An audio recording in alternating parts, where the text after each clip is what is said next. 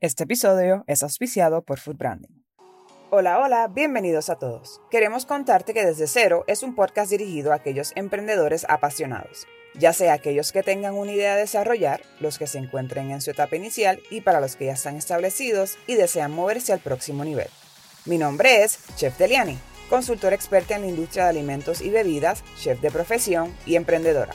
Y conmigo está Denise Fitzgerald, potenciadora de personas, consultora de recursos humanos, speaker y también emprendedora.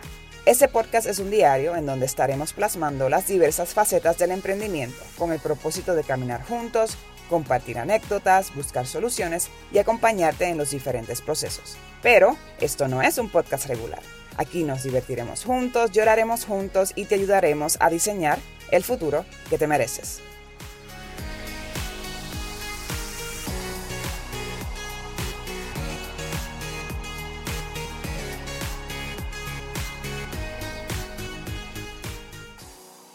Hola, bienvenidos al día número 24 de este Tu Diario para Emprendedores. El día de hoy tenemos un episodio súper mega especial para aquellos que sean Team Denise. Les dejo saber que Denise no está hoy, le dimos el día libre. Yo sé que ya nos está escuchando y tiene que estar, ya tú sabes, relax, cogiéndose la easy, pero tenemos a un invitado súper especial, en este caso eh, de mi industria que tanto amo. Este episodio, como les digo, o sea, es, es para mí, yo sé que si usted no es de la industria de alimentos y bebidas, con todo y eso, escúchenos. Este, yo sé que va a aprender muchas cosas buenas eh, el día de hoy, pero en mi caso, eh, y, lo voy, y lo, voy a, lo voy a presentar ya mismito, pero en mi caso, yo sé que voy a estar súper cómoda porque es mi tema. Este, a mí me gusta hablar de todo un poco, pero yo sé que con esta persona vamos a poder hablar literalmente en arroyo bichuela. Este, así que les presento a Daniel Oli Martínez. que espero que estén súper bien. ¿Cómo está, eh, Deliani? Todo bien, todo bien. Para, que no para los que no conocen a Daniel, él es consultor de negocios, específicamente negocios de comida. También tiene su propio podcast, que lo vamos a estar, ¿verdad? Vamos a estar hablando un poquito más a profundidad sobre sus proyectos más adelante. Y como yo, con el mismo propósito y la misma meta de seguir desarrollando la industria de alimentos y bebidas, estamos obviamente súper pompeados, tenemos un par de cositas por ahí que anunciar, ¿verdad? Así que quédense hasta lo último para que sepan lo que viene por ahí. Hay un junte por ahí, así que eh, por mi parte súper pompeada. Así que nada, Daniel, cuéntame. Quiero, obviamente yo conozco, ¿verdad? Lo que, lo que haces, pero para las personas que no te conocen, que, que están escuchándonos, cuéntame, dame un resumen de lo que de lo que haces actualmente, a lo que te dedicas y por ahí entonces seguimos con las preguntas. Bueno, primero que todo, gracias por la invitación. Es bien extraño cuando, cuando uno tiene un podcast y, está entrevistando todo el tiempo a gente que uno tiene la, el, el, el switch de ok, vamos por esta línea, vamos a hacerle esta pregunta, vamos a irnos por aquí. A mí me gusta, ¿verdad? Este tipo del sentimiento de, de las relaciones y uno, ¿verdad? Va, va, creando la historia. Pero en este caso, pues vengo con la mente como que bloqueada porque, no, no, soy yo el que voy a llevar las la, preguntas. Se te viró la tortilla. Súper, súper bien. este, así que nada, súper agradecido por, por, la invitación. Eh, hemos hablado varias, veces, eh, me pompea que, que gente de, de, la industria esté haciendo lo que prácticamente estoy haciendo yo eh, hace tres años, ¿no? Este, que es hablando de la historia de, de de la industria, quienes corren la industria, los chefs, bartenders, meseros, todos los backtrips que pasan, eh, pasamos, tú sabes, en, la industria para... Y a, y a, la vez ver qué está pasando, ¿no? ¿Qué son los proyectos nuevos? Que el cliente, el foodie ese que vaya a, restaurante X o Y diga, ah, yo, yo conocí a, ese chef y, y, aprendió de su abuelita y viene de tal pueblo y pasó varios backtrips por esto, pero mira, esta es la propuesta nueva. Así que eso es parte de lo que yo hago en Hablemos de Comida Podcast. Eh, y como te digo, hace básicamente tres años estoy con el co-host eh, Paul González Mangual del Club Mezcal. Eh, hicimos clic hace pues un tiempo atrás. Yo lo entrevisté una vez y digo, contra, este lleva una historia diferente, él es bien metódico, él va bien estructurado, yo soy más el feeling de las relaciones que lo que hay, hicimos clic. Este, un poco como con Denise y tú, tú sabes, esa, misma dinámica. Este, así que ha funcionado y la industria la está escuchando. Y como te digo, llevo tres años en esto. Eh, y se abren muchas puertas, yo aprendo mucho y, eso es lo que he estado haciendo últimamente. Eh, adicional, pero, pero, ya llevo 25 años en la industria. Empecé de mesero, bartender, eh, corrí por varios restaurantes haciendo delivery de platos, este, así como cafetería. Eh, yo soy natural de Manatí.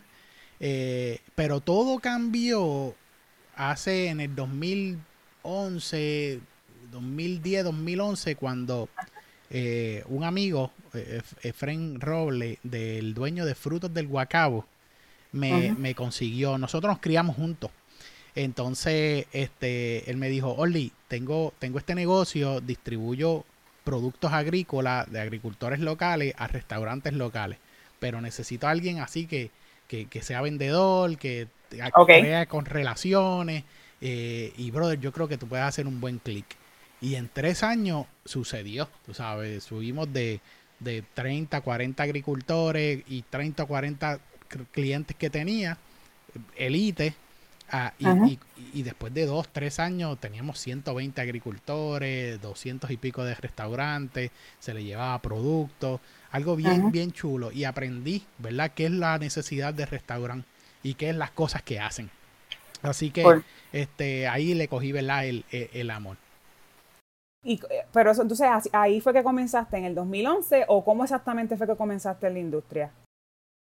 como te digo, trabajé en, como mesero por, por 10 años en, en, Colache en Manatí, los que son de los treintones para arriba, pues conocerán Colache, era un salón de baile, eran donde se hacía todas las fiestas de, de, merengue, los plenazos, era todo. Eso es un centro eh, de actividades. Eh, iba todo el mundo, todas las graduaciones eran ahí, todo, todo pasaba en Manatí, todo pasaba allí. Eh, y entonces fui mesero por 10 años y bartender. Así que conocí el servicio, la estructura, y eso fue mi base, eh, prácticamente.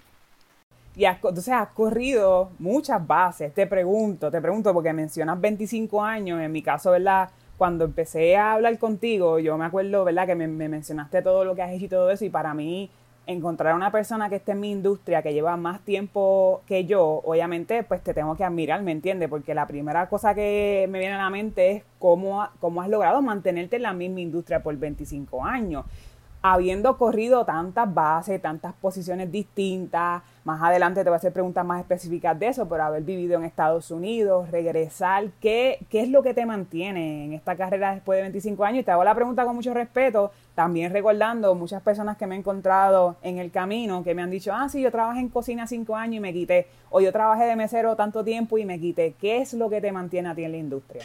Eh, el amor, es que me gusta Punto. O sea, eh, me gusta bregar con el producto, me gusta hablar con gente, me gusta, al igual que muchos que muchos chefs y bartender que se paran a veces en, en, la puerta mirando cómo salió ese plato y va el donde el foodie o el, el comensal y prueba y esa cara de satisfacción yo, yo, yo, eso lo disfruto. Y yo no soy eh, un chef, ¿sabes? Yo no, yo no, esa palabra de chef, eso podemos tener un podcast aparte.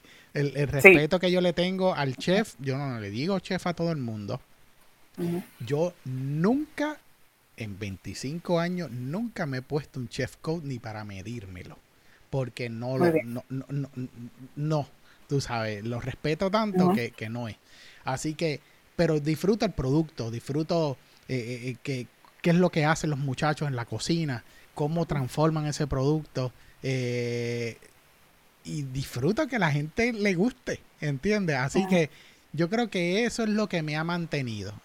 fuera de los backtrips, a veces no hay mucho dinero en esto. Hay, hay, como todo, la rueda va, sube y baja. Y cuando tú estás en las malas y continúas haciendo lo que te gusta, pues ahí tú sabes que tú sabes qué es lo que es. Y, esto es lo que me ha mantenido, me ha mantenido muchos años. Súper. Y, y te pregunto, ¿verdad? Sin ánimos de tornarlo negativo, pero yo creo que es, algo bien. En el caso de Denis y yo, siempre tenemos, presentes y siempre nos gusta recordarle a las personas que nos escuchan que nos, no, hablamos no nada más de lo tan bonito, pero también de lo no tan bonito, ¿verdad? Porque como tú dices, esos, esos famosos backtrips que te dicen como que yo no quiero hacer esto más nada, yo me quito. Yo creo que yo todos los días digo eso. Este, aquí entre tú y yo, ¿verdad? y yo digo que dentro de todo es normal. Me encuentro con personas que también pasan por los mismos tipos de, de sentimientos y de crisis personales, de que esto es lo que tengo que hacer o no, me, me voy, regreso a hacer otra cosa porque es más fácil o me, me cambio de industria, lo que sea, pero siempre nos gusta, ¿verdad? Este, pintarlo como es, ¿verdad? Sabemos que puede ser bonito, es hermoso, como tú dices, me identifico mucho contigo cuando dices como que es, es ver la cara de satisfacción de la, del comenzar, es ver eh, que la persona lo disfrute, ese, ese proceso entonces de la creación, la parte creativa, eso yo también lo disfruto mucho. Pero te atrevas a decirme algo que no te guste de lo que haces o de la industria o de verdad, para, para ver si nos identificamos. Pues mira, en, lo, en los últimos años, puedo decir los últimos eh, tres, seis, eh, los últimos seis años, yo he estado en el papel de que he estado entre medio del, dueño chef o dueño como tal em, er, empresario y, el negocio. Yo he estado entre medio de los dos, ¿verdad? Tomando las decisiones de negocio. Eh, y entonces yo creo que lo más backtrip es la emplomanía. Tú sabes, cómo, cómo bregar, y, y no es bregar con, los, con los muchachos, porque me lleva muy bien. Es, cuestión de que las generaciones han cambiado. Entonces, la visión que yo tengo de servicio no es la misma. Puede que unos digan que está malo, está bien. Pues yo no, yo digo es que es diferente. ¿Entiendes? La gente, los muchachos ven el servicio muy diferente a como yo los veo, o como tú los ves, o como muchos de la generación de nosotros los vemos. Así que enseñarlo hay, hay que ser bien repetitivo. Y yo creo que eso es lo más tedioso, es lo más backtrip para mí, eh, porque estoy viéndolo en la forma del negocio. Volvemos. los, los, suplidores, tú sabes, tú, yo los amo y los quiero, todos los que me escuchan, ellos saben que yo soy, mira, uña y, mugre, pero, pero por otro lado, yo tengo que dividir mi mente de que aquí se puede hablar malo. Claro. Anda. De que, de, que, de que mis suplidores me pueden clavar en cualquier momento. Entonces, es una combinación entre sí te confío en ti porque me vas a ayudar, pero no confío tanto. Tú sabes. Este, entonces, esa dinámica para mí es, medio actriz también, tú sabes. Sí, súper, súper. Y, y para seguir en ese, en ese tema, ahora que mencionaste los suplidores, aquí, aquí tú siéntete libre de hablar como tú quieras, pero Denise sabe, ¿verdad? Eh, este, que a mí me gusta, yo soy media controversial también. Ella es un poquito más, tú sabes, más, más proper. Sí, ¿no? Más de leyes, porque tú sabes, ella tiene que ser recursos humanos y todo eso, ¿no? Eso no se puede deliar. Y yo por acá con mi, con mi, flow de Carolina, no, pero esto que lo otro. Que precisamente eso de los suplidores, que es ay, que cómo se hace. Porque sinceramente tú eres el experto en eso, en lo que es la parte de las compras, y, yo, yo he tenido que hacerlo obviamente y lo hago actualmente con mis clientes. Pero para lo mejor la persona que nos está escuchando, que está teniendo ese struggling con los suplidores, una de las cosas que yo puedo decir que más eh, me afecta a mí y, por, por, consecuente le afecta a mis clientes es, por ejemplo, eh, tal vez lo puedo catalogar con, como falta de, de, organización de parte de ellos al momento de, tal vez de hacer las entregas de momento llegan una hora, al otro día llegan a otra hora. Este, ¿cómo, cómo tú bregas con ellos? O sea, ¿qué, qué tipo, cómo, cómo tú, cómo tú bregas con ellos? no hay otra forma de ponerlo. Yo lo brego, yo lo veo de la forma de, que es una relación. Punto.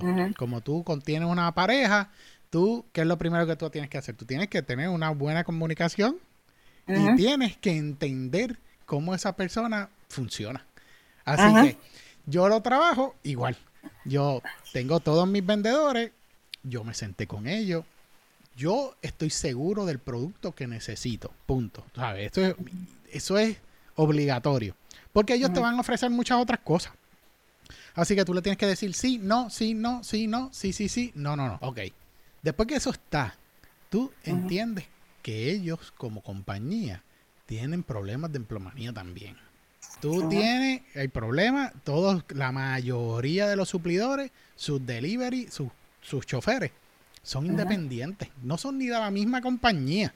Así que tu vendedor tampoco puede ser muy digo, no tiene que ser la persona culpable de que tu mercancía no haya llegado.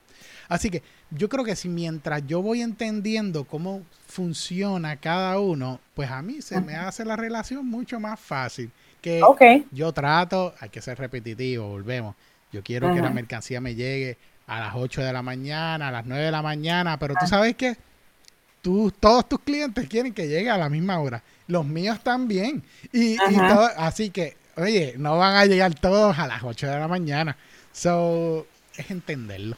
Claro. De, de, acuerdo contigo, eh, qué bueno que me lo dices, como te digo, yo acá también estoy aprendiendo, este, esta entrevista es para mí, este, definitivamente de acuerdo con la parte de la planificación, saber exactamente qué es lo que necesitas, por lo tanto es algo que, que lo recalco mucho con, con, mis clientes y las personas que se acercan a, mí con, como parte de la consultoría en asegurarte que tienes bien tu desglose, que sepas exactamente qué tipo de ingredientes tú necesitas ordenar todas las semanas, todos los meses, todos los días, lo que sea.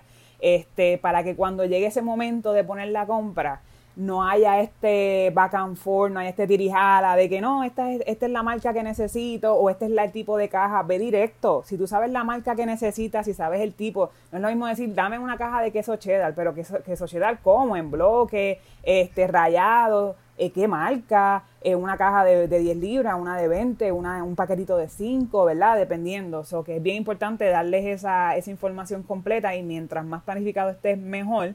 Y este, mientras tú, y disculpa, mientras, mientras tú conozcas tu negocio, se va a hacer más fácil porque ellos no corren tu negocio. Tú sabes, o se supone que sepas cuánto tú gastas, cuánto tú vendes, más o menos aproximado.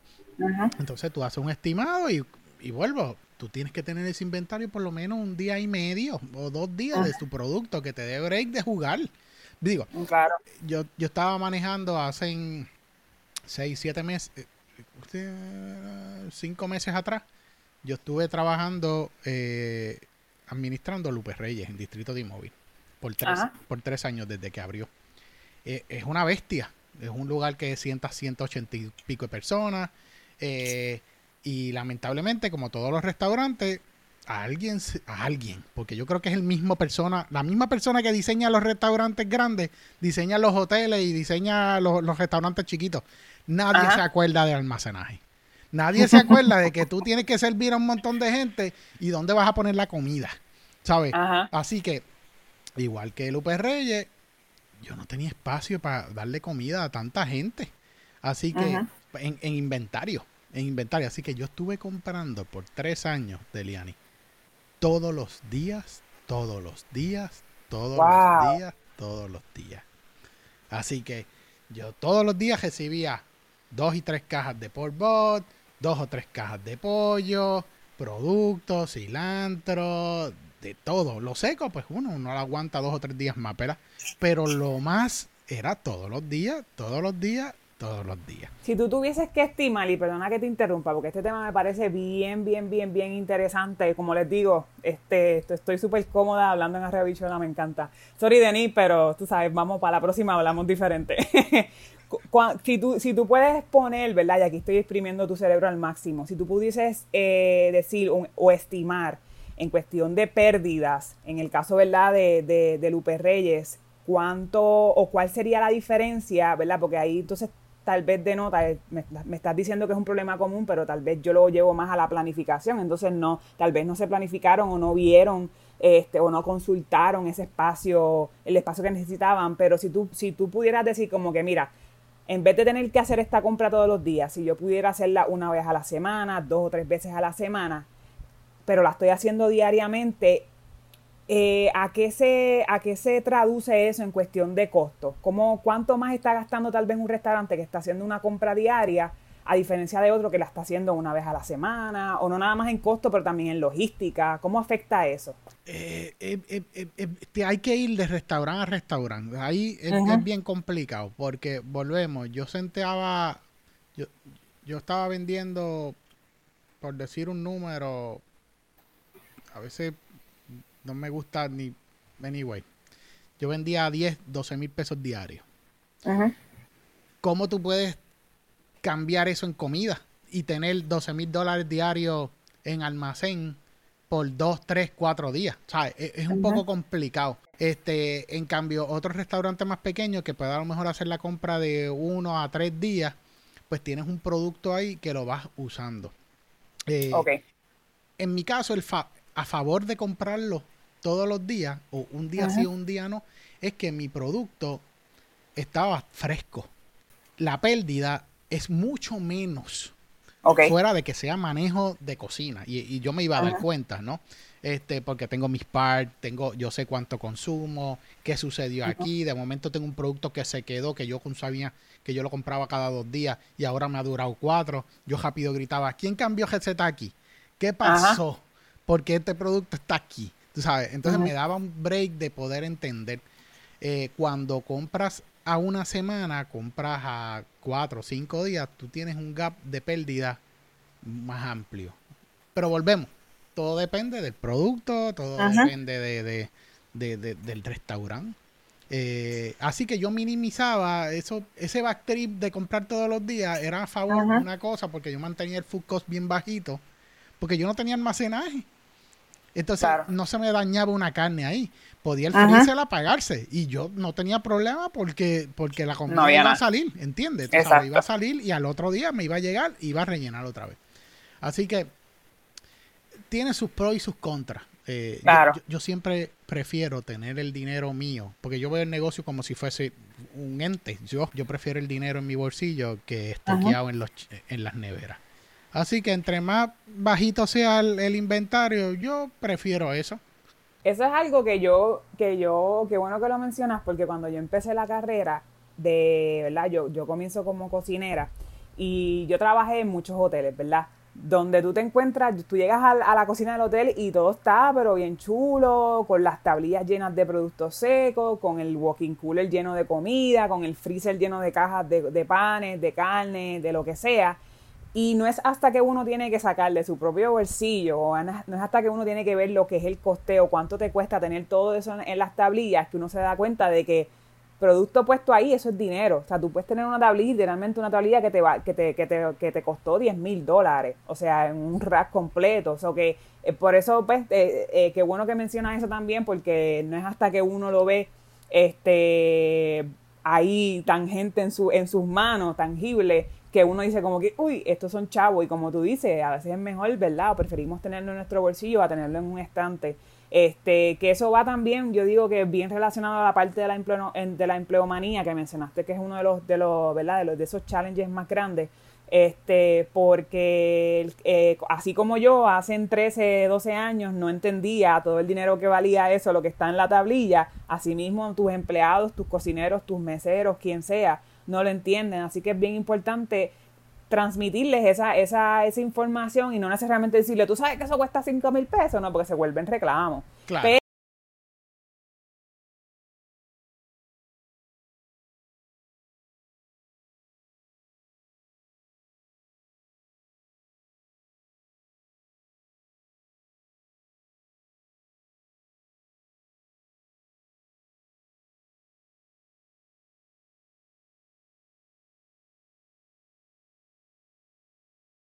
En ese punto que tú mencionas, yo, yo, yo soy bien transparente con, los negocios. Eh, digo, yo creo que es la manera, mi manera de enseñarle también a los muchachos algo. Yo, yo, cada, yo tenía muchas reuniones con, con mi servicio, con, con los de la cocina, entonces me mantenía en comunicación con ellos. Y, y yo siempre le decía en algún punto de cuánto costaban las cosas. Pero de, la, de la manera de que, ok, ustedes, el piso, que usan muchos paños, ¿sabes? O tú, o compras paños para limpiar, o lo alquilas a, sea a la compañía que sea. Eso tiene un costo. Entonces yo se lo decía, no en forma de reclamo, como tú dices, tú sabes, eh, es como que, mira mi gente, esto, esto cuesta tanto y, y, y, son tantas, eh, tienen que tener cuidado con ello porque tiene un costo, tiene un valor. Eh, y el de la cocina, lo mismo, mira, este cilantro lindo. ¿Y, qué pasó? Eh, cuesta 6 pesos la libra. ¿sabes? y, si, y si no lo cortaste como es, y los tallos, ¿los vamos a usar? ¿No los vamos a usar? Eh, eh, ahí se me fue la mitad de lo que costó. Eh, porque me cobró el tallo también, ¿lo vamos a usar o no? Entonces yo trataba de explicarle una forma de enseñarle. Pero ahí yo le estaba diciendo cuánto era el costo. Así que ellos no podían ignorar diablo. Esta libra cuesta 6 pesos. Y, si es alguien que le interesa el negocio, la va a cachar. Los que no le interesan, no le interesan. Tú sabes. Y siempre de eso. Sí, pero, pero sí, yo creo que a veces como dueños de negocio creemos o, o nos creemos que si le enseñamos números o le enseñamos el negocio, cómo se corre el negocio, no los van a hacer la competencia. Y, y, y, yo no, yo soy bien transparente, yo total. Monta, haz lo que estoy haciendo, tú sabes, ven, sabes, dedícale el tiempo que quieras, ¿no? Claro. Tú sabes, y yo creo que si le enseñan, tienen mejores empleados. Yo estoy totalmente de acuerdo y, eh, ese, ese miedo, como lo acabas de decir, de que, ah, pero entonces se va a ir o se va a convertir en competencia. Mira, al fin y al cabo, si tú puedes explotar, ¿verdad? En, el sentido de la, de, la, de la palabra, explotar las cualidades de la persona y enseñarle cosas nuevas, que cosas que, que te funcionan, ¿verdad? A tu operación, aunque sea por tres meses, aunque sea por un año, pero tú estás garantizando que esos tres meses o ese año la persona dio lo que tú querías que diera. ¿Qué tú prefieres? Tener una persona sin preparación, no prepararla, que igual se va a ir en tres meses, un año, pero que durante esos tres meses o ese año no hizo lo que tú querías que hiciera. Así que yo creo, yo soy full en el, en el darle las herramientas, obviamente, a los empleados. Yo creo que eso es algo que también eh, me incluyo, fallamos mucho. A veces, a veces nos envolvemos en este, ¿verdad? Como emprendedores, como dueños, eh, se nos olvida, o no tanto se nos olvida, es que tenemos muchas cosas en el plato. Entonces, se nos hace difícil tal vez delegar o buscar una persona que entonces nos mantenga ese, ese training constante. Este, pero totalmente de acuerdo contigo, hay que, hay que hacer los partes de la operación porque es lo que hace o no hace. Como dice el gringo, it is what it breaks or it doesn't break. O so que es bien importante. Y, y la generación de ahora, que, que ellos necesitan, o siento que necesitan aprender. Ellos siempre están buscando aprender, que aprenda, ¿sabes? Algo nuevo y, siempre buscan un líder, tú sabes. Así que necesitan siempre una persona que le esté enseñando algo nuevo, punto. Así que eh, es, bien importante el, el No hay, no hay de otra, no hay forma de, de, negarlo. Definitivo. Y, y Daniel, para movernos un poquito, ¿verdad? De la parte de los challenges, que yo sé que son muchos, es importante hablarlo, pero también quería ver, ¿verdad? Porque esto es una duda mía que yo no me pregunto todos los días para no volverme loca, ¿verdad? Pero a veces yo me pregunto, ¿realmente existe la clave del éxito cuando se trata para, cuando se habla de los negocios? ¿Cuál, cuál, cuál tú crees si existiera, ¿verdad? O si tú piensas que existe, pues compártela conmigo, por favor. ¿Cuál es la clave del éxito o, cuáles son estos elementos o componentes que tiene que tener un negocio, especialmente en este caso de comida, para lograr ese, ese éxito que, tanto, que tantos quieren, ¿verdad? Eh, yo no sé si hay una fórmula. yo no sé si hay una fórmula del éxito como tal. Yo sé que no tener miedo o tratar de cegar el, miedo es, es, clave. Ahí está. Tú sabes, es clave. Hay que meterle mano. Yo, he visto clientes, amigos, yo he visto, y yo le hablo de costo, le hablo del negocio. ¿Sabes qué? no tienen ni idea de lo que está pasando. Pero tiene un negocio que vende un montón. Porque se atrevieron. Se atrevieron, punto. ¿Sabes? No hay más nada. Más nada. Y tiene suerte otros que empleados llegan, gente que quieren, y le van montando el muñequito. y por ahí forma. Ahí por ahí sale algo. Claro. la clave es cegar el miedo. Callarlo. Callarlo. Y, y seguir así. Eso es, eso es primordial. Súper. Me encanta, me, encanta eso porque es lo, es, lo, es lo que seguimos repitiendo aquí. Obviamente, si estás de acuerdo con una planificación, tampoco no te tires a lo loco, porque tampoco es que vas a estar planificando toda tu vida. Educarte en, el, en, el, en la industria, eh, eh, oye, todo ayuda, todo ayuda, pero a veces, a veces me he dado cuenta que entre más conocimiento también tú tengas de los pros y los contras, te va a dar más miedo a tirarte. Claro. Definitivo. Y, eso yo lo he vivido. Yo lo he vivido. Yo tengo 40, diablo, ya va a cumplir 43 años. Pues 43 años, este, porque los cumplo ahora este mes. Eh, se me ha hecho más complicado tirarme para montar mis negocios. Mi negocio mío.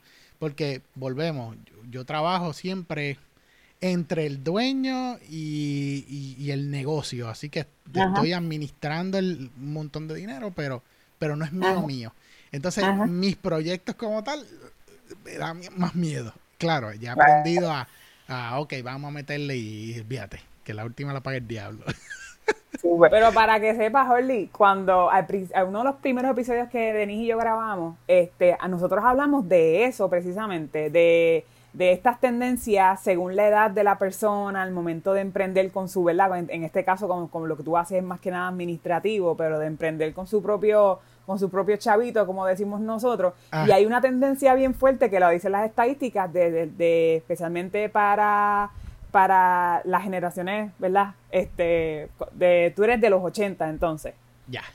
Súper. Pues para entonces, para, la, para tu generación, de los que ahora entonces están entre, entre estos 43, 45 hasta los 50, tiende a haber un incremento en emprendimientos a esa edad.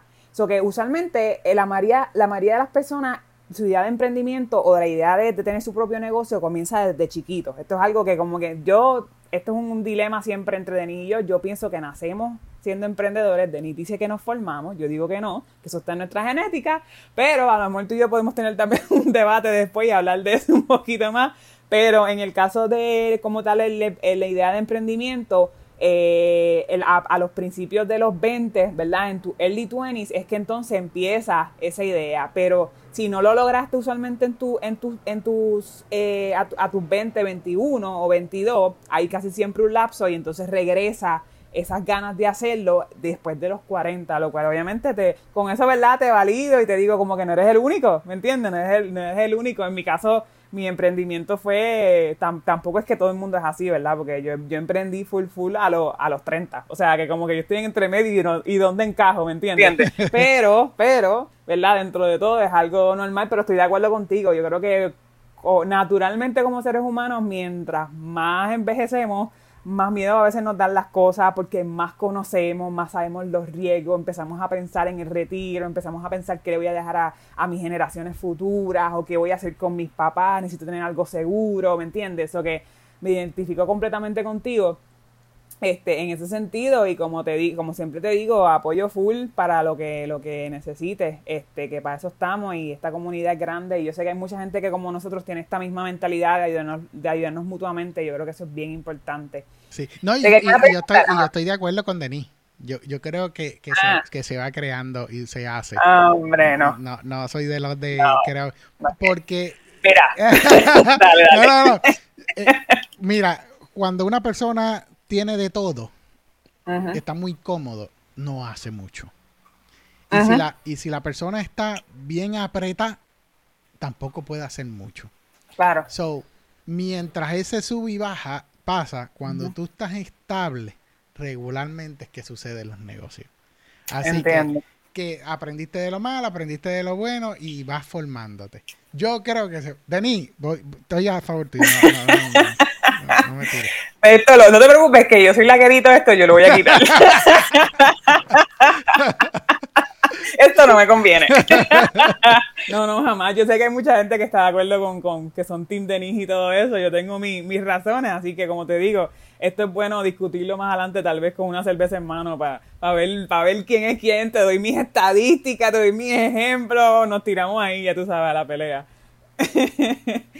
Mira, y yo, ya yo mencioné, ¿verdad? en el ejemplo que mencionaste de lo, de lo de la parte del inventario, pero por curiosidad me gustaría saber si hay algo en que tal vez tu perspectiva ha cambiado desde, ¿verdad? Hablamos que llevas 25 años haciendo esto, ¿verdad? Por lo menos en la industria.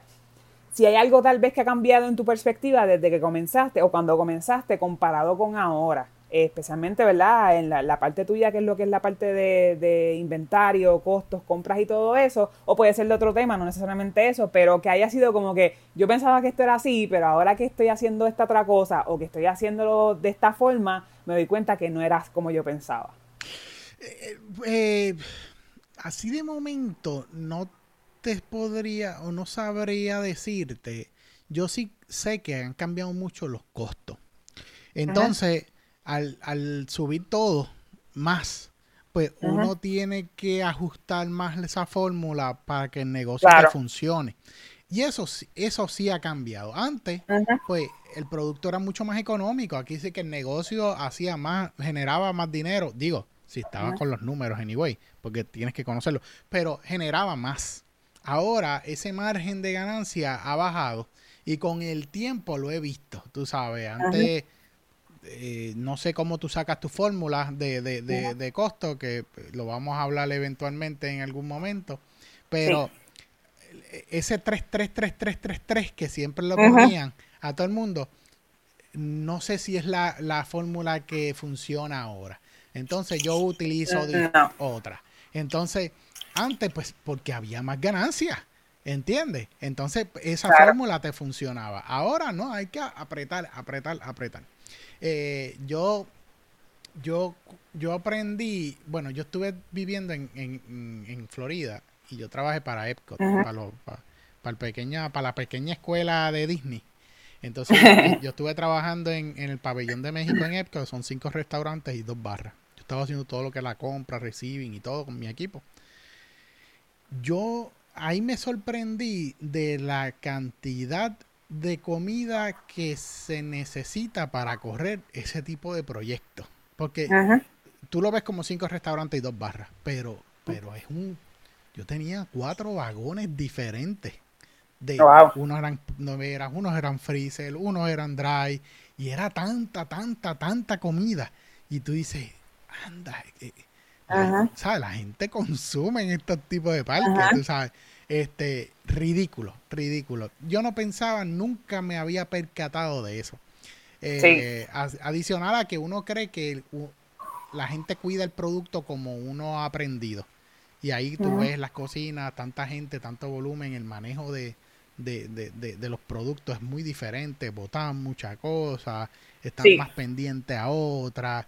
Yo he visto pescados grandotes, esos snappers allá, que cuando los fileteaban y, cogían y cogían la cabeza que pesaba como 6, 7 libras y la botaban a la basura.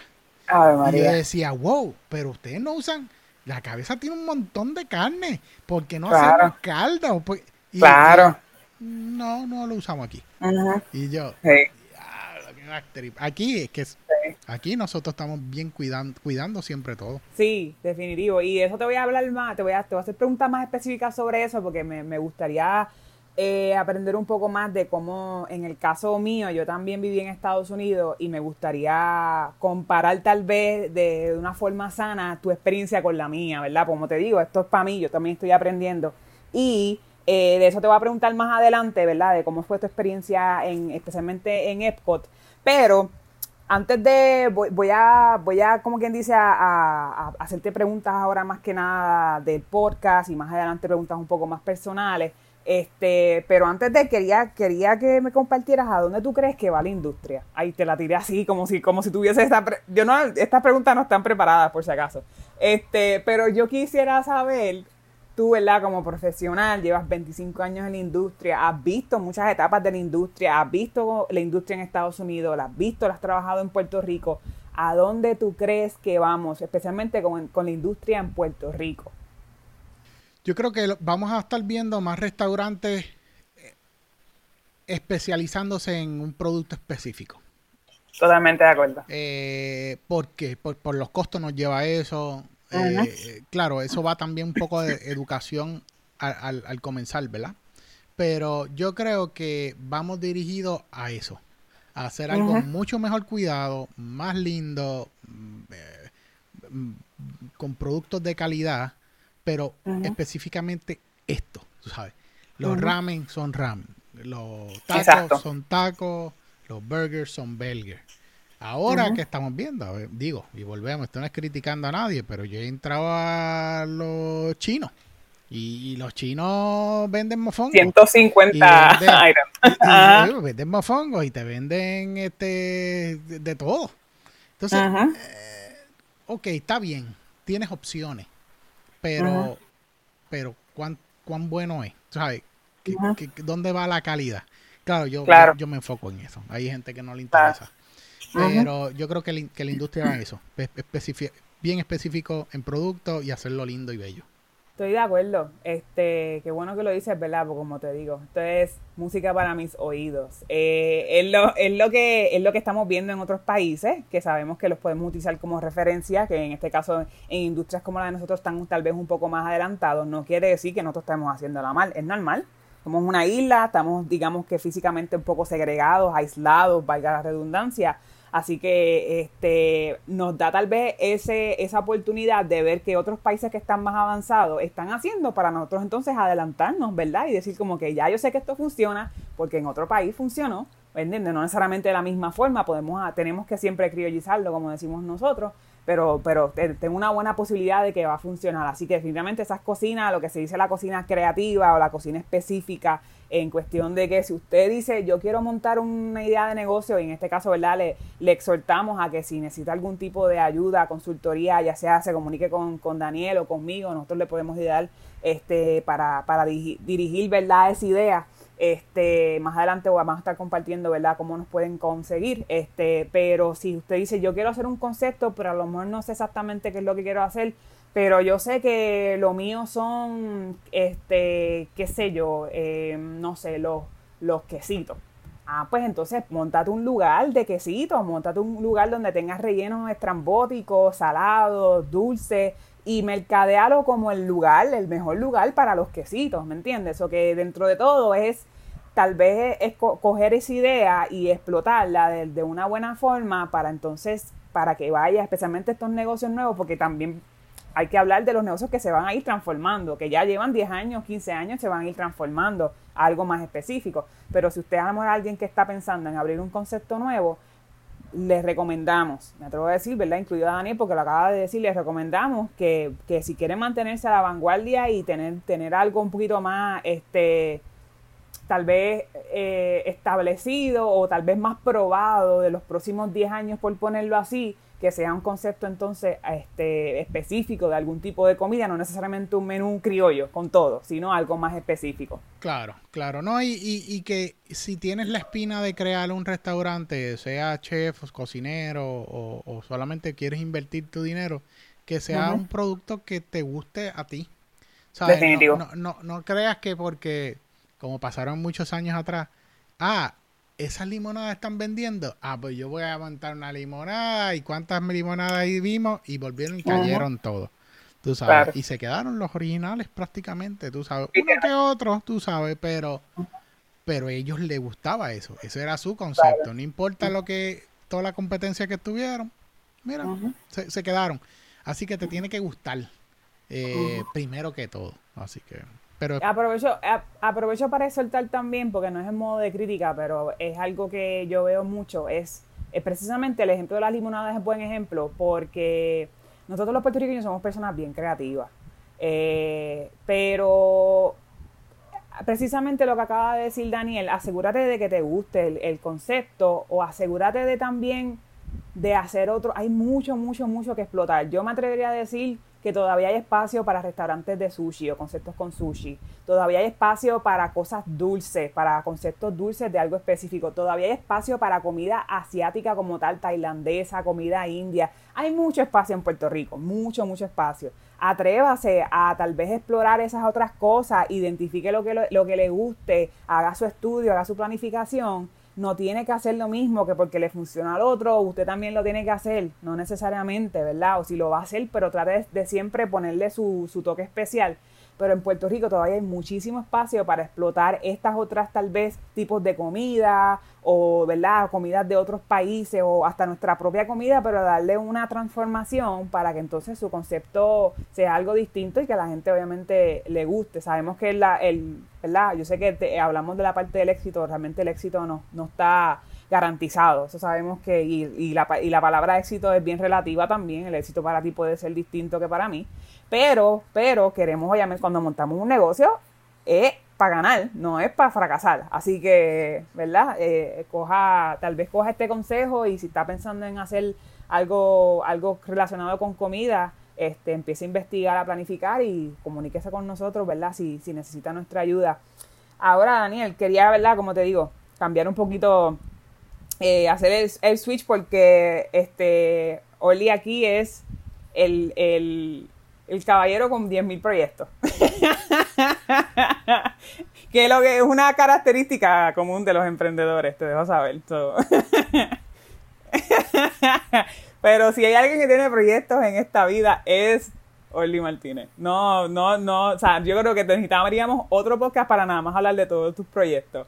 Pero hay uno, ¿verdad?, que, que, me interesa mucho hablar, tengo un par de preguntitas sobre ese y es el podcast, que así fue, la realidad es que, ¿verdad?, para, para dar un poquito de contexto de cómo, de cómo Oli y yo nos conocimos, este, yo, como, como, los que nos, los que nos, los que nos escuchan por, por medio de, de cero, este, nosotros empezamos, Denis y yo empezamos en noviembre, este, como una idea, ¿verdad? Les, exhorto a que escuchen, si, si este es el primer episodio que están escuchando desde cero, este, les exhorto que escuchen nuestros episodios pasados para que conozcan nuestra historia un poquito más.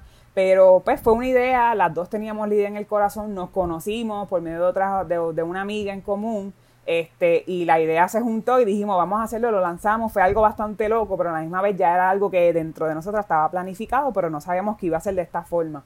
Este, cuando Denis y yo comenzamos con el, con el podcast, eh, por parte mía, este, y por parte de ella también me consta, comenzamos a buscar como que eh, tal vez referencias externas, ejemplos de personas que lo estén haciendo, porque así es que realmente uno crea comunidad y crea este, digamos que eh, núcleo de networking y todo eso, y estas relaciones que tan importante lo mencionaste al principio, tú eres el de las relaciones, Paul es el metódico, tú eres el de las relaciones, así que yo comencé a, hacerle este, este reach out a estas personas, ¿verdad?, que tenían otros podcasts, y una de las personas, pues realmente no fueron muchos, muchas personas, fueron dos o tres, pero una de las personas a quien le hice reach out fue a, fue a Orly, precisamente porque más que nada es de mi industria, obviamente ahí sabíamos que había, iba, iba a haber una conexión, y a mi, a mi sorpresa, Orly rápido me contestó y me dijo, dale, sí, vamos. Yo le dije, vamos a tomarnos un café. Me dijo, dale, sí. Yo me quedé como que, oh, wow, qué, qué cool. Como que, ¿verdad? Que, que, pues por lo mismo, porque muchas personas tienen este concepto de que si tú haces algo parecido a lo mío, eres mi competencia, por lo tanto te odio, no te quiero ver, este, X sobre ti, ¿me entiendes? O que yo creo que es súper importante, ¿verdad? Eh, o, para mí fue importante esa, esa primera interacción contigo. Pero eh, cuando, cuando nos conocimos por primera vez en persona, que nos tomamos el café, eh, yo creo que no te pregunté por qué, por qué lo comenzaste como tal el podcast. Y si te lo pregunté, a lo mejor pues nos fuimos por otra línea, pero me gustaría, ¿verdad?, aprovechar el momento y, preguntarte, porque en estos días estaba escuchando tus primeros episodios. el, el, primero, primero, primero. A mí me da green. Yo me imagino porque a mí también me da cringe. O sea, yo digo, escuchar los episodios pasados de nosotras es como que, ¡ah! Pero también uno ve el progreso. Tú, tú, tú, tú empezaste en tiel. Pero yo quiero saber, y yo sé que en el primer episodio, en el episodio, en el primer episodio tuyo lo, lo, lo estableciste un poco, ¿verdad? Pero para las personas que no te conozcan, ¿por qué comenzaste Hablemos de Comida Podcast? Mira, cuando va a darle un poquito antes de empezarlo. Yo estaba distribuyendo productos en Fruto de Guacabo, como mencionaste. Este, y uno de mis clientes era básico, era una juguería que estaba en Santurce hace un tiempo atrás. Y era de Roy Bahamonde. Él es un teatrero, improvisador. Eh, yo lo encuentro un genio en, en la parte de comedia y eso. Pero yo llegaba a ese restaurante ciertos días específicos, más o menos a la misma del mediodía. ¿Y tú sabes a quién llegaba todo el tiempo allí? Chente y Drach. Empezó uh, todavía, todavía sin empezar el podcast. Estaba empezando. Entonces, él se sentaba, yo estaba, ¿verdad? Y yo siempre hablaba. Y yo lo conocía por teatro. Pero, pero no lo conocía personal, ¿no? Entonces él me dice, mira, de la nada, Deliani, me dice, mira, este, empecé a tirar los eh, podcasts y mira cómo la gráfica sube, mira la gente que lo está tocando. Y yo, diablo, qué brutal. Ah. Y yo le digo, ¿y, qué es un podcast? O sea, yo no sabía. Entonces me dice, esto es el futuro de la radio, él me dijo. Y yo, de verdad, me dice, no, todo el mundo ahora va a empezar a escuchar esto porque lo puede escuchar cuando tú quieras, lo puede escuchar los que, el que quiera escucharte por el tema que, tiene, Y yo, lo qué cool, tú sabes. Así que eso yo lo, me, lo metí en el, cerebro, punto. Al tiempo, yo me fui para Estados Unidos y estaba viviendo en Estados Unidos y empecé a comprar el equipo y yo dije, coño, sería nítido yo explicarle a la gente, los dueños de negocios, gente que van a montar negocios, algunos tips de inventario, de compra. Así que empecé a grabarme. Y de ahí salí Hablemos de Comida. Porque yo decía, vamos a hablar de comida. ¿Sabes? Vamos a hablar de comida que compro, de comida del negocio. Así que empecé con esos tips. Eh, en ese poco tiempo, ahí fue que entrevisté a Rafi, entrevisté a varios para hablar del producto y vi dónde estaba el clic con la historia. Y ah, qué cool. ¿Y, y, dónde tú aprendiste eso? Ah, cuando mi primer restaurante eh, me enseñó a hacer esto de inventario, porque estábamos enfocándolo en eso, ¿no? Pero yo dije, ah, la historia tiene algo que la gente le gusta. Así que me mudé para Puerto Rico nuevamente y empecé a continuar, lo continué, pero no en los tips, sino en la historia de la gente. De los ok, Entonces, ahí pues tocábamos estos puntos. Tocábamos el uh tocábamos parte del negocio, tocando. En el episodio cuarenta y pico, entrevisté a Paul. A Paul González, mi compañero, mi co-host, para hablar de, creo que era de mezcales. Él tenía en ese momento una compañía que era de, de turismo, de restaurantes. hicimos clic y ahí lo invité y vamos para el episodio 170 y pico ya.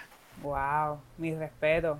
O sea, han habido varias transiciones, pero a mí igual igual que como lo, el tiempo que llevas en la industria de la gastronómica, el, es un logro grandísimo que tengas sobre yo yo Denis y yo estamos esperando a llegar a los 50 para celebrarlo, a los 100 para celebrarlo, porque de verdad que es un trabajo trabajo fuerte, ¿verdad? Y con esto aprovecho, si usted a lo mejor tiene la intención de, hacer un podcast más adelante, las personas que nos escuchan, este sepan que obviamente de que se puede, se puede, pero es un trabajo, es un sudor, especialmente cuando son dos personas, porque entonces tienes que coordinar dos agendas, dos horarios, dos personalidades, dos tipos de grabaciones. Y, y tú regularmente estás con ella.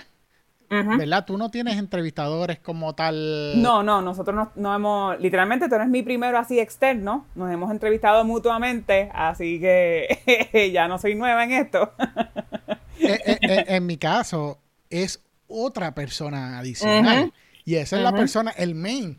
O sea, esa es la persona que es. Así que, conociendo a la industria, pues hay que modificar horas, hay que mucha cancelación hay que, entonces para mantener una consistencia, que esto es primordial en el podcast, que me he dado cuenta, por eso yo no tiro tantos, tantos.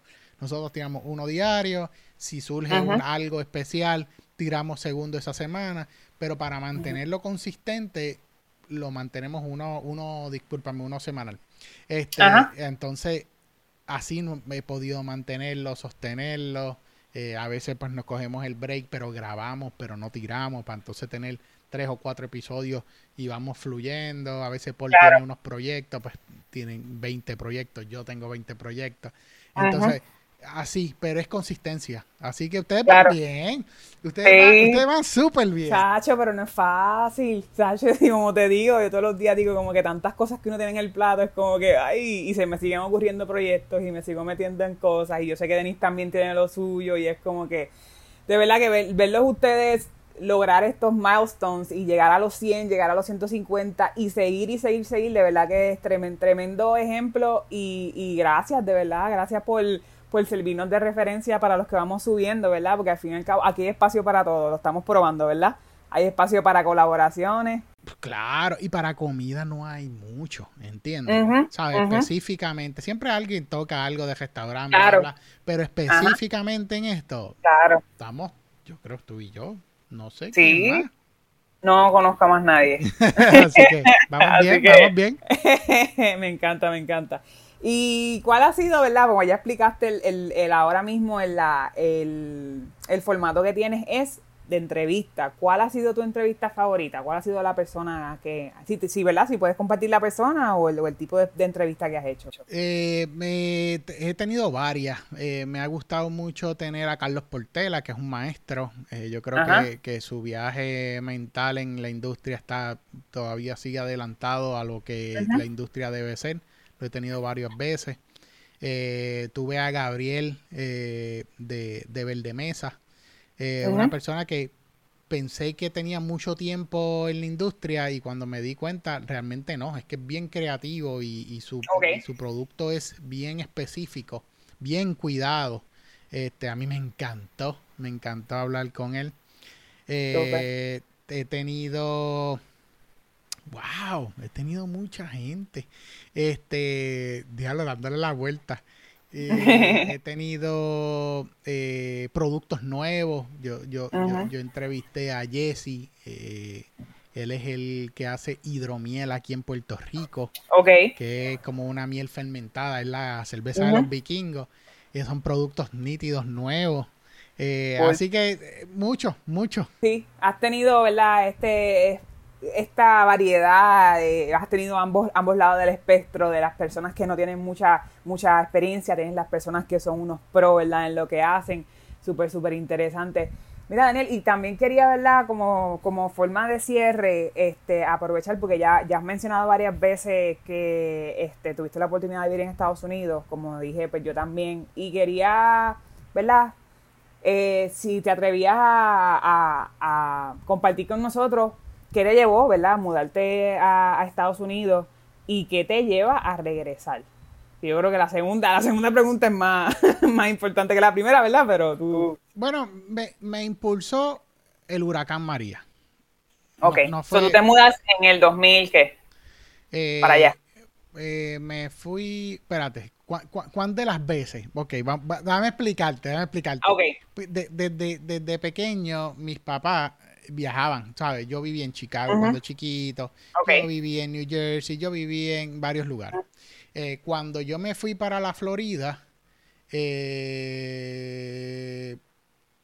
me fui por... ¿Por qué me fui? Anda. Lo estamos descubriendo ahora entonces. Eh, sí, fue María. Fue María. Ok. Fue María. Este, una amiga, unas amigas ah, eh, nos dijeron, vénganse para acá, acá yo les podemos ayudar, aquí estábamos pasando súper mal. Entonces me fui allí, pues la experiencia que tenía con frutos de guacabo, porque eso fue mi base prácticamente en la parte del conocimiento, fue lo que me ayudó a meterle en, entrar en Epcot. Ok. So, ¿Y, qué te lleva a, regresar? A regresar, yo creo que la isla llama a uno, no hay de otra. No hay de otra. Después de tres años y pico, ya era tiempo de regresar.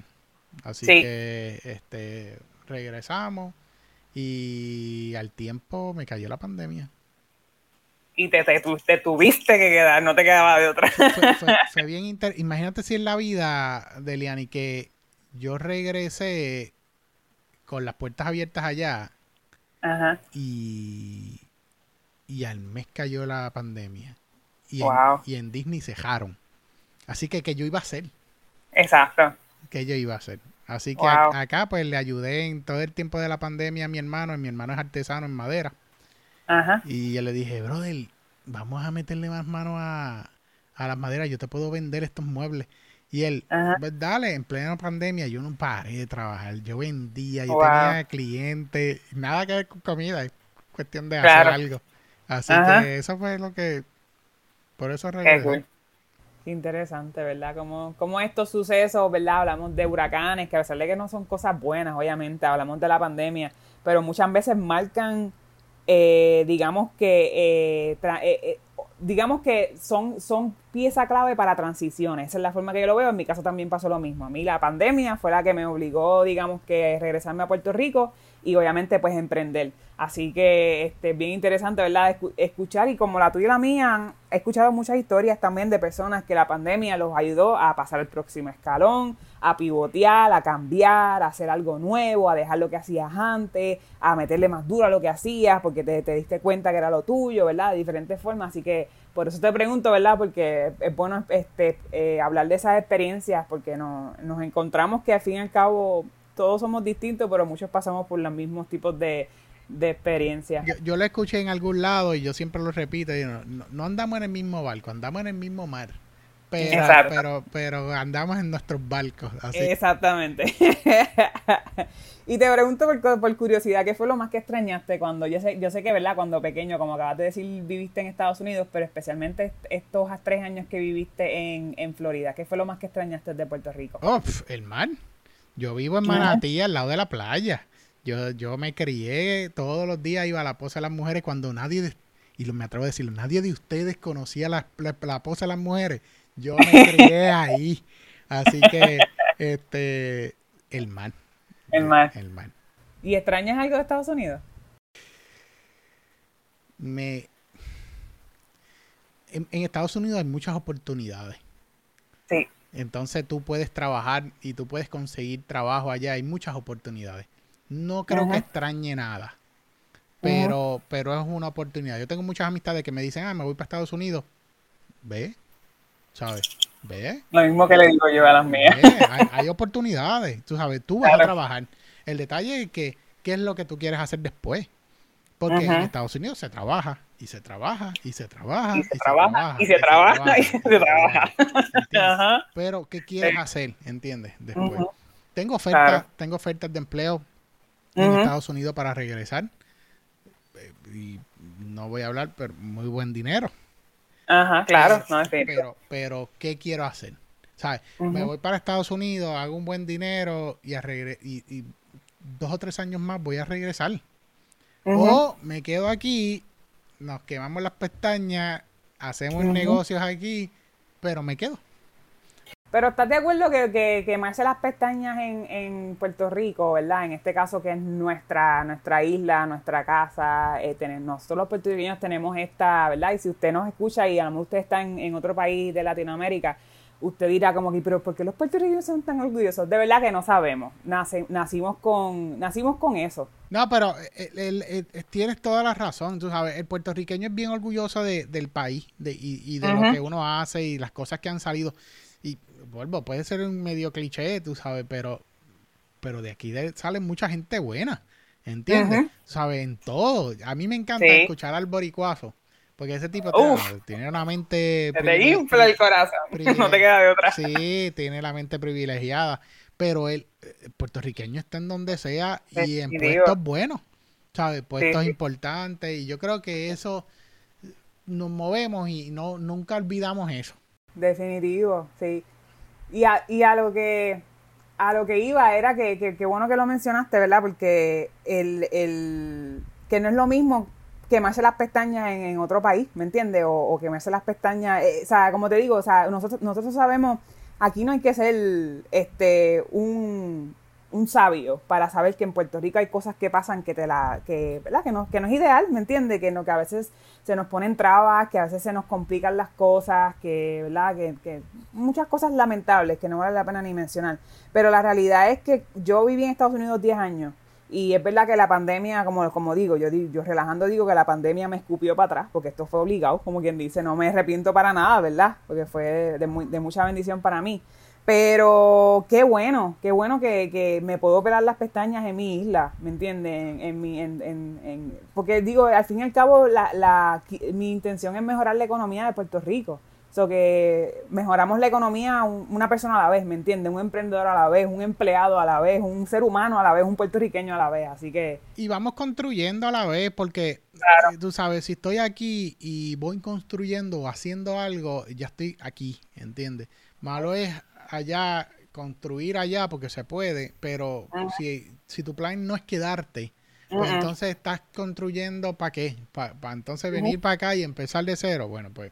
Literal. Digo, cada cual tiene su historia, ¿sabes? Eso no, yo no puedo decir mucho, pero como mi plan es quedarme aquí, pues yo prefiero al momento, ¿verdad? A lo mejor, a cambia algo después, porque si el billete. Uno nunca sabe. Pero, ah, claro. pero no, eh, yo creo que, que, nos vamos a quedar muy buen tiempo y hay muchos proyectos pasando.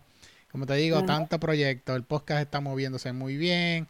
Quiero darle video, este, que es un paso, el próximo paso. Eh, eh, estoy corriendo eh, con, con, un restaurante en Condado, con Paulina Escane, que están desarrollando un proyecto nuevo y estoy metido ahí. Eh, están pasando muchas cosas, tú sabes, de momento estoy contigo, vamos a hacer un invento también nosotros. O sea, hay muchas cosas pasando, así que... ¿Y cómo, ¿Y cómo tú puedes? Porque esa era mi pregunta y esta es mi penúltima pregunta. ¿Cómo tú puedes? ¿Cómo, cómo, ¿Cuál es tu, no sé si nos puedas dar un consejo, una palabra de aliento a las personas que también tenemos muchos proyectos como tú, pero cómo lidias con, con tanto proyecto? Cuéntame, ¿cuál es el secreto? Organización, una organizarte. Eh, tú necesitas un equipo. De alguna forma tú necesitas un equipo que te pueda vaquear en unas cosas, a las otras pues tú las puedes hacer. Eh, pero definitivamente organización. no hay de otra, no hay de otra. tú, tú, tú no te puedes ganar todo. ¿Entiendes? Entonces tú tienes que hacer tu equipo, que ganen bien, tú sabes, que se ganen algo y divides el pastel. Entonces puedes picar aquí, puedes picar acá. Yo se lo he dicho a los muchachos siempre, a, mis socios y, amistades. Yo, yo lo que quiero es picar. Yo no quiero ni hartarme. Dame un poquito de Dame un poquito de eso y bregamos. Tú sabes. Así que organizarte. Y para, para terminar, ¿verdad? Esta pregunta puede ser un poquito profunda y tú decides cómo, cómo contestarla. Pero me gustaría saber cuál es, cuál es tu propósito, Orly. ¿Cuál es el propósito de, Daniel Martínez en esta vida? Para, ¿qué, es lo que, ¿Qué es lo que te hace levantarte todos los días? ¿Qué, ¿verdad? ¿Qué, es lo que tú dices? Por esto es que yo hago lo que hago. Bueno, hace, hace 20, 21 años mi propósito es mi hija tú sabes. Este, no hay de otra. Yo, desde que ella nació, yo dije, yo tengo que ser una mejor persona y el ejemplo para ella, sea en los negocios, sea porque le gusta la industria y trabaja en la industria también. Y es lista. Tú sabes, no es porque es hija, pero es lista. Este, so, sí, e, ella es la base. Pero es, es tener paz tener, vivir en paz, vivir tranquilo. Yo no, yo no trato, yo no pisoteo a nadie, cada cual coja su, yo respeto lo que tú haces. Tú eres, tú dibujas y dibujas bien, bello, tú sabes, perfecto, disfrútalo y gánale. Y si necesitas tu ayuda, pues te contrato. ¿Sabes? Yo respeto cada cosa. Eh, en los negocios, en, la cocina, pues respeto al cocinero, respeto el puesto del chef, respeto al puesto del barback respeto al dishwasher. ¿Sabes? Y mi negocio funciona porque los respeto y, los necesito todos. Los necesito todos. Así que mientras yo viva en paz, estoy feliz. Súper, me encanta, me encanta eso.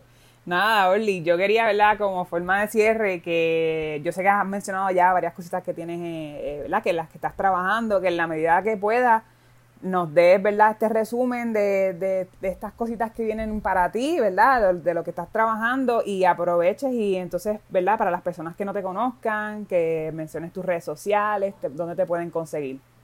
Eh, nítido, mira, vienen viene más episodios en, Hablemos de Comida, tienen que seguir escuchándolo, eh, todas las redes, Hablemos de Comida Podcast, Instagram, Facebook. Eh, tengo estoy desarrollando un proyecto que para junio abrimos, eh, ya un proyecto mío de comida. Uh, uh, uh, Se llama eh, Mr. Flauta, eh, así que puedes buscarlo en las redes como Instagram. Y no es una tienda de música. Y no es una, no, vamos a comer. Vamos Estamos hablando de comida mexicana, ñomi, ñomi. Vienen un par de cositas, este, voy a ver si pongo merch, vamos a comer, vamos a ver productos muy bien cuidados, como, como hemos hablado. Eh, da la casualidad, ¿verdad? Punto que casi 13 años, 14 años en restaurantes, tú sabes, full, casi todo ha sido mexicano. Así que, que algo he cogido de aquí, de allá, Pabellón de México, acá, Acapulco, Lupe Reyes, estoy en Paulina Escanes, todo es mexicano. Así que, este, no puedo decir todavía dónde. En junio abrimos. Eh, sé que es en San Juan, así que estén pendientes a las redes. Mr. Flauta, Instagram y Facebook. Así que búsquenos por ahí. Eh, mi personal, Freak de la Comida en Instagram. Y ¿qué más? Tengo ah, tenemos que mencionar lo que tenemos. Claro que sí, a eso voy ahora. Usted, ustedes saben, al principio mencioné un posible junte. Bueno, pues el junte va. El Junte va, este, les queremos anunciar con toda la felicidad de nuestros corazones. Tenemos eh, Daniel y yo, hicimos un, Junte, vamos a hacer eh, un webinar. Este, se va a estar llevando a cabo eh, a finales de este mes, el próximo martes 30 de mayo, comenzando a las 7 de la noche. verifique nuestras redes sociales, en el link, en la descripción de este episodio también vamos a poner el link para, para que se registren. Si usted está interesado en conocer un poco más de lo que Daniel y yo hacemos con cuestión de lo del manejo de inventario, el control de costos. Usted ya sea que quiere tener un restaurante o tiene un restaurante actualmente o quiere pasar al próximo nivel en su negocio de comida, regístrese, la información va a estar súper buena, va a estar, vamos a darle herramientas para que puedan ustedes hacer muchos de los procesos que nosotros, que a nosotros nos pagan para que, para que se lo hagamos a otra persona, usted lo va a tener ahí completamente gratis, así que conéctese, vamos a estar este, como les digo, dando muy buena información. Este, ya como usted puede ver, lo que sacó, ¿verdad? De esta interacción entre Daniel y yo, eh, la industria es lo que nos apasiona, así que eso es algo que podemos transmitir por medio de diferentes formas. Así que este webinar va a ser otra plataforma para que nosotros podamos seguir hablando de estos temas que tanto, ¿verdad? Es necesario hablarlo, especialmente en nuestra industria. Eso es así, ¿no? Y, de, y en, en, nuestro campo, tú sabes, lo que es costo, compra, bregar con suplidores, lo, como yo le digo a los muchachos, lo aburrido del negocio. Este, así que, pueden, pueden entrar, suscríbanse y, vamos a vacilar, vamos a pasarla súper bien, adicional a aprender, pero y aprendemos nosotros, ustedes. Claro, definitivo, es una oportunidad, yo siempre digo, las, esas oportunidades también se nos dan para, para conocer gente que está en la mismo, en lo mismo que nosotros, como tú dices, no estamos en el mismo bote, pero estamos en el mismo mar quiero ver cómo vas tú con tu yate, quiero para que veas, me veas a mí con, mi barquito, o sea, es conocernos y ver en qué nos podemos ayudar mutuamente. Así que nada, te quiero dar las gracias, Daniel, por el tiempo. Este ha sido, lo he disfrutado muchísimo, he aprendido, pero mega demasiado, ver verdad esa perspectiva tuya, con tu experiencia, con verdad, con todo lo que compartiste. Así que te agradezco que haya sido mi primer entrevistado oficialmente. Así que yo sé que en un par de años vamos a recordar esto y vamos a decir, ya, ¿te acuerdas la primera vez que me entrevistaste? Y yo como que, ay, cringy, cringy, cringy, pero nada, es parte de, es parte del proceso, así que te agradezco. No sé si, si tienes unas palabras finales para entonces concluir con este episodio. Nada, súper agradecido, están haciendo algo súper cool con Denise. Eh, sigan, vamos con, entre más gente hable de comida, de la industria, es más importante y nos da la oportunidad de, de hacerla así, collapse. Así que vienen cositas buenas, vienen cositas lindas, mucho, mucho éxito. Y a todos ustedes, ¿verdad? Sigan compartiendo, subscribe y donde sea, que donde quieran escucharlo, pues. Claro que sí. Agradecido, de verdad que, sí, Deliani. Gracias a ti, entonces nos despedimos. Nos vemos para en la próxima, ¿ok? Bye. Nos vemos, chao. Gracias por conectarte con nosotras y por ser parte de este diario que estaremos escribiendo juntos. Recuerda que nuestro contenido lo puedes conseguir en Spotify y Apple Podcast, así que no te olvides de darle follow y compartir. Nos encuentras en Instagram y en Facebook como desde 0PR, desde 0 con Z. Y si tienes alguna duda o deseas que discutamos algún tema en específico, escríbenos a desde 0PR gmail.com, desde 0 con Z PR gmail.com.